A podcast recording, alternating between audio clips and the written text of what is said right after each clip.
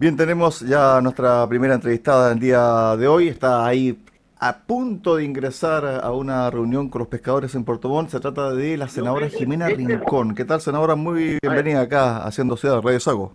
Muy buenas tardes, un abrazo a todos los auditores de Radio Sago en Puerto Montt. En Osorno, perdón. Estoy en Puerto Montt con los pescadores artesanales, tal como se lo dice. Bueno, nosotros estamos en Osorno y en Puerto Montt. Sí, yo me estoy yendo un ratito más a la ciudad de Osorno. Bueno, senadora, los alcances de su visita acá a la región de los lagos. Mira, básicamente como lo he hecho siempre, recorrer, estar con los actores sociales en terreno, escuchar cuáles son sus preocupaciones. De hecho, estamos partiendo una reunión con los pescadores artesanales acá y la idea es saber cuáles son los temas que les preocupan. Y en el Senado no sé por cuánto tiempo más, va a depender de lo que decía la ciudadanía el 4 de septiembre, si sigue o no sigue habiendo Senado. Eh, pero, pero mientras dure obviamente mi mandato, eh, me interesa saber cuáles son las inquietudes, problemas y poder hacer la posición en la que estamos, ayudar, como hemos hecho siempre, a eh, avanzar y legislar en pro de la ciudadanía y el desarrollo del país. en el día de hoy, figuras de la exconcertación defienden trabajo de la convención y anuncian voto a favor del apruebo. Todavía falta la etapa de armonización, después viene nuevamente el plenario y recién ahí va a estar el texto definitivo. Entonces faltan un par de cosas por pasar en la convención, pero ya hay figuras de la concertación que dijeron vamos a aprobar. Lo que salga, pero aprobamos. Esto es una suerte ya de campaña desatada por parte de los grupos que están de apruebo o rechazo. Mira, yo la verdad es que lo he dicho y lo voy a reiterar hoy día, yo no voy a emitir opinión de cómo voy a votar hasta no conocer el texto de la constituyente, eso va a ser recién el 4 de julio, lo tengo claro porque el 5 es mi cumpleaños, así que no se me puede olvidar. Perfecto, está anotado. Eh, está eso, muy bien, para que me saluden ese día. Y hasta ahora lo que voy haciendo es una revisión de las normas aprobadas. Eh, no puedo emitir opinión si todavía no está el texto definido y la verdad es que solo puedo decir que me extraña la declaración de eh, quienes han dicho que van a aprobar eh, cuando no hay texto todavía que pueda manifestar o fijar eh, posición. Y dan varios argumentos que me llaman la atención, entre ellos que hubo más de 2.000 propuestas ciudadanas y más de 78 propuestas sumaron más de 15.000 firmas. Y, y dentro de eso puedo decir que hay varias que no se aprobaron. Entonces, no basta solo que existan propuestas ciudadanas, sino que saber qué es lo que hizo la convención. Las aprobó, las rechazó, las consideró, eh, y, después eh, creo que uno tiene que pronunciarse con texto en la mano, con un texto definido. No puede a priori decir que va a rechazar o aprobar si no sabe cuál es la propuesta que se le hace al país. Dice lo siguiente, por todo lo anterior, nuestra convicción más profunda y voluntad más férrea es votar a prueba en el plebiscito de salida fechado para el 4 de septiembre de este año y trabajar incansablemente para difundir, explicar y persuadir siempre con argumentos todos los avances notables que con seguridad en esta nueva constitución acarreará nuestro país. Eso es lo que dice parte de esta misiva firmada por cerca de 32 ex figuras. Uno pudiese entender de que esta misma defensa férrea de la nueva constitución hubiese esperado lo mismo cuando se estaba criticando los 30 años de la concertación. Efectivamente, pero ahí lo que uno aprobaba o rechazaba, lo que uno defendía o criticaba era algo conocido. Y yo insisto, como un grupo de personas tan respetables, y bueno, lo respeto por cierto en su versión, pueden decir que van a aprobar si todavía no tenemos claridad cuál es el texto final. Yo coincido que eh, es un tremendo paso en el artículo 1 del texto que ya está aprobado, eh, del borrador aprobado, se establezca un Estado social de derecho, me parece maravilloso pero no comparto que eh, haya más de un tipo de justicia, no comparto que exista eh, una falta de autonomía del Poder Judicial, porque lo que se hace con la propuesta que eh, ya pasó el texto, de, ya, pasó el pleno, se termina con la autonomía del Poder Judicial. Hay otras cosas que valoro, entonces yo no he fijado todavía postura porque estoy esperando a que termine el trabajo la constituyente y con eso eh, dar eh, mi opinión de lo que nos están sometiendo a consideración de toda la ciudadanía de manera obligatoria el 4 de septiembre. ¿Qué pasa en el Senado? ¿Qué pasa en el Congreso? ¿Está activo el Ejecutivo con enviar proyectos de ley para beneficiar cierto, cierto grupo de personas, especialmente con el tema de la presión económica que está viviendo cada familia chilena?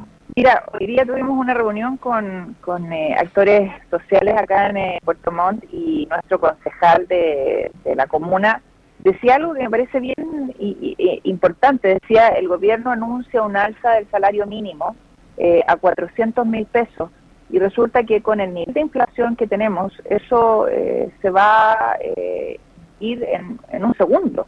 y con un agregado, ¿qué pasa con las pymes? con la pyme y la, la pyme. Eh, ¿Cómo la vamos a apoyar para que tenga empleo eh, si tiene una obligación que garantizar? sin ninguna ayuda del Estado. Eh, y esto lo dice un concejal que está ahí en terreno, donde las papas queman con la ciudadanía. ¿Cuál es la propuesta del Ejecutivo en serio para abordar soluciones de fondo que aborden el tema de la inflación, que aborden el tema de la baja de crecimiento, un crecimiento que va a ser de menos 0,5 en el próximo año y medio, con una inflación que a fin de año va a superar los dos dígitos?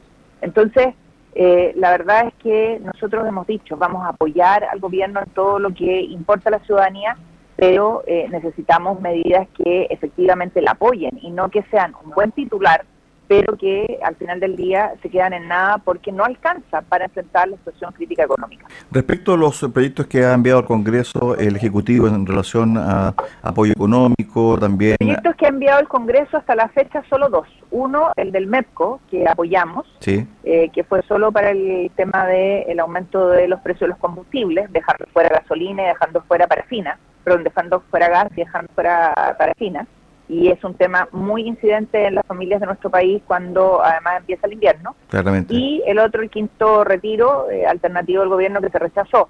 No hay más iniciativas del gobierno todavía encima de la mesa eh, y nosotros obviamente estamos esperando conocer su agenda legislativa para poder eh, apoyarla en la medida que apoye a hombres y mujeres de nuestro país. Usted tiene experiencia en el Senado. ¿Esto ha ocurrido otras veces o no? Que al comienzo de un periodo legislativo, de un gobierno, hayan entregado este número de iniciativas tan escasas? Mira, no me había pasado, y yo creo que a lo mejor un problema de memoria, pero no me había pasado que no existiera una propuesta en los 100 primeros días. Eh, en este gobierno no existe, no sabemos qué es lo que va a hacer, está con una eh, agenda legislativa muy, muy eh, reducida, acto anuncio hasta ahora con el paquete de medidas, pero con alto problema. Por ejemplo, en el congelamiento de la tarifa del transporte público, eh, solo es para algunas comunas y no para todas. Yo lo dije hace más de una semana atrás en mi región, junto al alcalde de Curicó, Javier Muñoz, eh, por qué se diferenciaba, por qué no era para todas y todos. Y después mi colega Yasna Provost habló de la letra chica. Eh, eso no puede ser. Las políticas públicas tienen que ser para todas y todos, no pueden ser solo para algunos. Y nos dicen, no, es que solo puede ser para las reguladas, comunas con eh, transporte regulado, porque no se puede sino hacer para el resto. Perdón, hicimos una rebaja del transporte, de la tarifa del transporte público a los adultos mayores para todos y todas, sin distinción. Entonces ese es un argumento que no es, no es correcto. Eh, y además debo decir que, y esto es un llamado de atención a los que dijeron que van a votar a prueba, en la nueva constitución lo que el gobierno hizo con el anuncio del congelamiento de tarifas, que no se puede hacer porque la constitución es igual para todos y todas, las leyes tienen que ser iguales para todos y todas, en la nueva constitución se pueden establecer políticas públicas diferenciadas por territorio. A mí me parece que no corresponde, salvo en casos obviamente excepcionales como zonas extremas, por ejemplo. El gobierno ha dicho de que lo más probable es que se despliegue prácticamente todo su programa a contar de septiembre cuando se conozca el plebiscito. ¿Qué va a pasar de aquí al 3 de septiembre? Una pregunta que debería hacerse obviamente la ciudadanía. ¿Qué vamos a hacer sin gobierno hasta septiembre, una vez que conozcamos si se aprueba o se rechaza la convención? Si se aprueba es un tema de gobierno, si se rechaza es otro. Creo que el gobierno tiene que entender que está mandatado para gobernar, independiente de lo que proponga la convención del país. Respecto a la macrozona sur, ¿qué pasa con el tema de la violencia rural? ¿Qué pasa con el tema de la violencia hacia los transportistas? Hay un joven transportista en riesgo vital en eh, Temuco y evidentemente que la situación es bastante crítica. Después que se levantó el estado de excepción, los eh, delitos violentos han aumentado fuertemente y la gente lo que quiere es tener tranquilidad o la sensación de tranquilidad porque los últimos hechos incluso fueron en la misma ruta 5 sur, eh, senadora. Mira, yo creo en el diálogo, siempre he creído en el diálogo, pero el diálogo es un instrumento y necesitamos que el gobierno nos diga qué va a hacer para enfrentar la violencia, qué va a hacer para enfrentar el narcotráfico, qué va a hacer para enfrentar el robo de madera, qué va a hacer para enfrentar las situaciones de grupos armados que existen en ni siquiera yo no yo creo que además es muy reduccionista decir que están en la Araucanía, ¿no? Esto está sucediendo en distintos niveles del país. Hoy día tomé el, el avión en, Santiago, me tuve que ir tarde anoche de mi región, que estaba más con los caminos bloqueados, a, a Santiago para embarcarme hoy temprano y me abordó un trabajador de la minería de Iquique y me dijo, el senador me dijo, ¿qué van a hacer con el tema de la delincuencia? ¿Qué van a hacer con los migrantes ilegales que son delincuentes? En mi región están matando personas. y eso ya está llegando acá a la región metropolitana. Y eso es lo que espera saber la ciudadanía, qué va a hacer el gobierno, cuál es su propuesta. Eh, y hasta ahora solo hemos escuchado diálogo eh, y nada más. En relación a los proyectos de corte económico, de corte de ayuda, ¿Usted cree que se debe apurar el tranco? Porque en definitiva todo apunta a que la inflación va a seguir subiendo. ¿Se da algún tipo de pronóstico para el mes de abril sobre el 6%? Y esto ya prácticamente haría de que en los últimos 12 meses la cifra de inflación llegaría a dos dígitos. Por lo tanto, la ayuda social se hace imprescindible, especialmente para las familias de escasos recursos. ¿Cuánto más va a esperar? El Congreso para que el Ejecutivo diga, ¿sabe qué? Aquí hay un proyecto sólido para ayudar a las familias. Mira, sin ir más lejos, conversábamos hoy día, se necesita una acción eh, rápida del Ejecutivo. Creo que el Ejecutivo tomó un buen camino eh, en materia económica, en los anuncios de ayuda a las familias, eh, pero hay que acelerar el tranco. y lamentablemente no depende del Congreso, esto tiene que ver con el Ejecutivo. Ahora, en la nueva Constitución, la norma que se está aprobando, que mañana se va a someter al Pleno, permitiría que con un porcentaje mínimo de parlamentarios se pueda eh, decidir en materia de arcas públicas o eh, avanzar eh, en materias de acusaciones a gobernadores, alcaldes, presidentes de la República, con un 6% de los representantes de la Cámara de Diputados. Entonces el tema de el manejo de la macroeconomía, el manejo de las arcas fiscales, eh, va a poder ser decidido en el Parlamento con consecuencias obviamente para quien gobierna y para el país. Finalmente, sobre el tema del el proyecto de amnistía, ¿avanza, no avanza? ¿Se va a ver eh, próximamente? La democracia, cristiana le hizo una propuesta al presidente a través de su ministro Gabriel Boric y eh, esto lo está viendo con la ministra de Justicia y esperamos eh, que nos den una respuesta porque hace una propuesta alternativa a lo que se había discutido en el Parlamento y esperamos que se recoja, porque es muy, muy importante cerrar esa discusión. No a la impunidad, pero obviamente no a mantener eh, a jóvenes eh, detenidos que no tienen antecedentes, que no se ha aprobado nada y que obviamente no ayudan a construir confianza. ¿Se puede adelantar un poco esa propuesta? No puedo, se la entregamos al Ejecutivo, eh, fuimos mandatados por nuestra bancada a hablarlo con el gobierno y estamos esperando que el gobierno nos responda. Por último, sobre el tema de las concesiones marítimas, las concesiones acuícolas, aquí hay un gran tema, especialmente con la salmonera.